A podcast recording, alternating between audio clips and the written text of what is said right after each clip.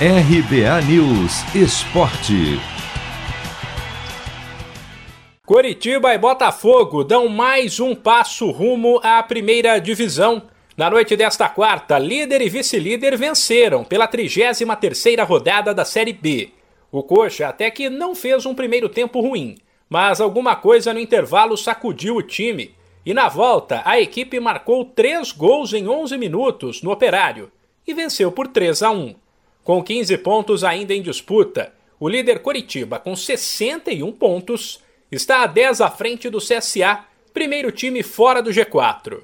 Já o vice-líder Botafogo fez 1 a 0 no vice-lanterna, Confiança, gol de Diego Gonçalves, e foi a 59 pontos, portanto 8 à frente do CSA. Vale lembrar que esse desenho pode mudar nesta quinta-feira, quando haverá o fechamento da rodada. Isso porque se o CRB vencer o Sampaio Correia em casa, nove e meia da noite no horário de Brasília, ele assumirá o quarto lugar com 54 pontos, mesmo número do Goiás, que então cairia para quinto. O outro jogo desta quinta-feira tem cara de final. Isso porque o time vencedor vai se aproximar, enquanto o perdedor praticamente dará adeus ao G4. Sete da noite, o Guarani, sétimo colocado, recebe o Vasco, que é o oitavo.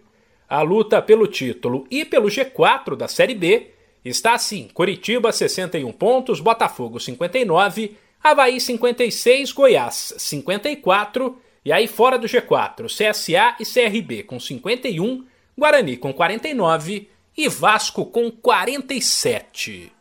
De São Paulo, Humberto Ferretti.